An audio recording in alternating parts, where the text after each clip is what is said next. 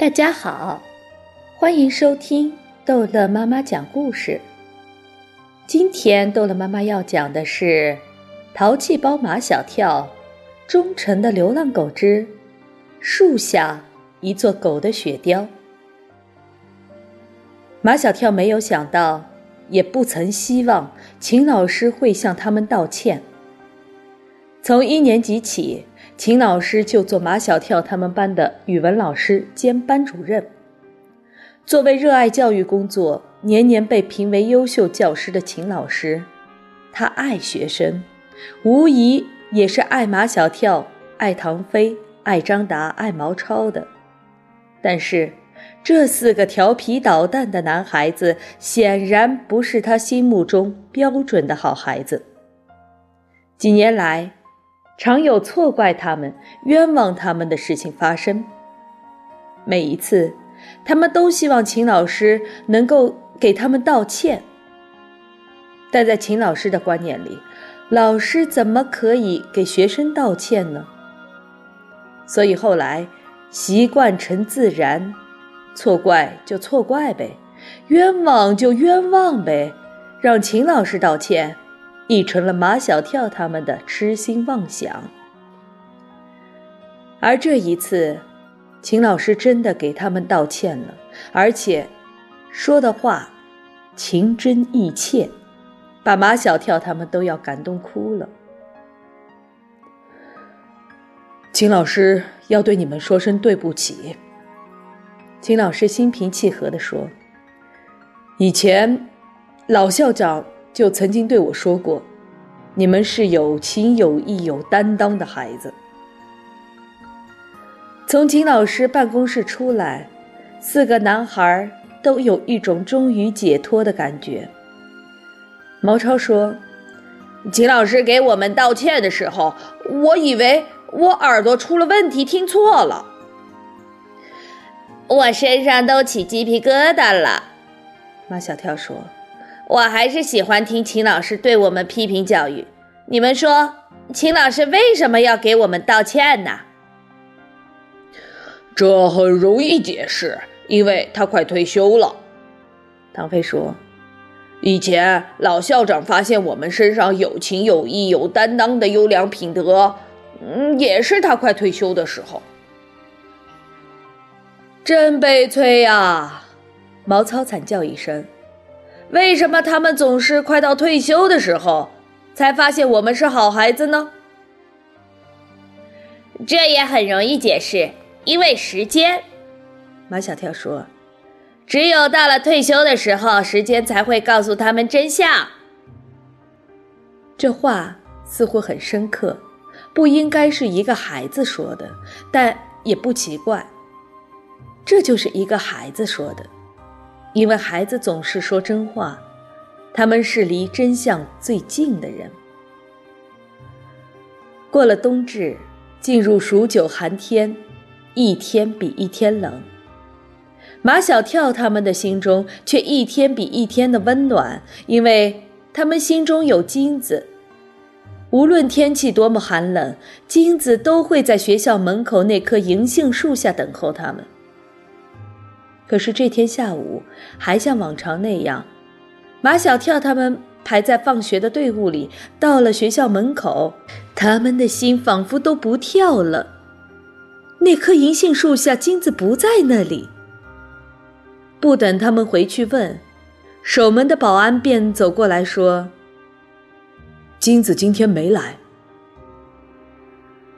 怎么可能没来？金子天天都来，风雨无阻。”保安说：“我知道，每天下午三点钟，金子准时到这里来等你们。可是今天下午三点钟，我见金子没来；三点半钟，我看见金子还是没有来。这会儿了，还没来。”毛超说：“金子是不是生病了？”“呸呸呸！”马小跳冲毛超叫道：“闭上你的乌鸦嘴！”也许，夏林果对马小跳说：“金子正在来的路上。”这话马小跳爱听。我们去翠湖公园。从翠湖公园到学校的路上，有一家花店和一家水果店。金子每天都要从花店和水果店的门前经过。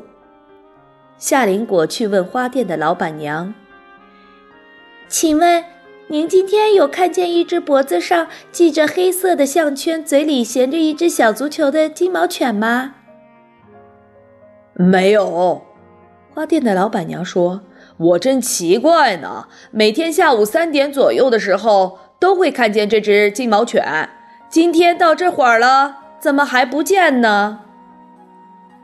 夏林果去问水果店的老板：“请问您今天有看见一只脖子上系着黑色的项圈、嘴里衔着一个小足球的金毛犬吗？”“没有。”水果店的老板说。天天都见到它，唯独今天没见到。马小跳他们跑到翠湖公园的秘密山洞，山洞里只有笑猫和虎皮猫，没有金子。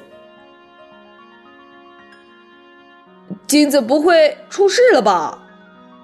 这次马小跳没有骂毛超乌鸦嘴，他心里也有了不祥的预感。安吉尔去问一位正在扫落叶的清洁工。老爷爷，您认识一只叫金子的金毛犬吗？认识啊，翠湖公园里的人没有不认识它的。清洁工人说：“嘴里永远衔着一个小足球，这狗有意思，有意思。”马小跳急问：“老爷爷，您今天看见金子了吗？”今天没有。马小跳又问：“老爷爷，您最后一次看见金子是什么时候？”昨天，清洁工人说：“昨天下午两点多钟，我看见他衔着一个小足球跑出翠湖公园的。昨天下午，金子还当了守门员。马小跳他们给他数过，他们一共。”踢了四十个点球，金子接住了三十七个球。作为奖励，唐飞还给他一把牛肉干吃呢。可以肯定，马小跳做出判断：金子是昨天回到翠湖公园的路上出事的。在以后的几天里，马小跳他们下午放学后就去找金子，几乎找遍了全城。也没有一点金子的线索。这天下起了雪。这个南方城市的冬天很少下雪，就是下了也是飘的小雪花，还没落到地上就化了。可是今天这场雪，是这个南方城市罕见的大雪。到了下午，地上、树上、房子上都积满了厚厚的白雪。马小跳他们也没心思玩雪球、打雪仗、堆雪人。放学后，他们还得继续去找金子。下雪天和下雨天一样，放学不用排队。下午的放学铃声一响，马小跳他们几个像箭一般的射出了教室。夏林果和安吉尔紧紧地跟在他们后面。雪地上是马小跳他们奔跑的足迹。跑在后面的夏林果和安吉尔看见马小跳他们跑到学校门口，都立在那儿，眼睛都望着银杏树的方向。等他和安吉尔跑过去，也呆立在那儿，默默的流泪。已经掉光树叶的银杏树下，立着一座狗的雪雕，全身盖满了厚厚的积雪。只能看见他两只黑黑的眼睛和嘴里衔着的一个小足球。金子，金子回来了！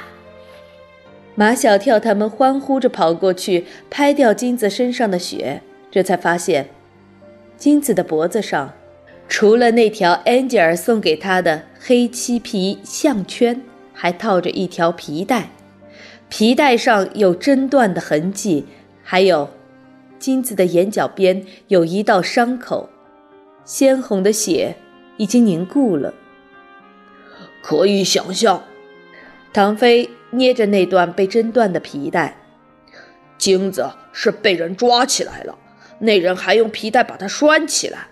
金子心里充满了对我们的思念，所以他不顾一切的挣断皮带。可以想象，马小跳轻轻的抚摸着金子眼角的伤口。金子在被关押的时间里一定受尽了折磨，但是金子心中有一个坚定的信念，他一定要活着逃出来见我们。Angel 已经泣不成声。他在想象勇敢的金子在雪地上奔跑的样子，夏林果的眼泪止不住的流啊流。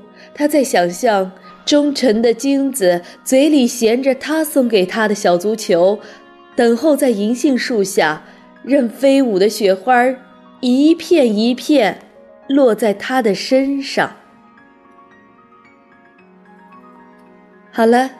这一集的故事就讲到这儿结束了，欢迎孩子们继续收听下一集的《淘气包马小跳》。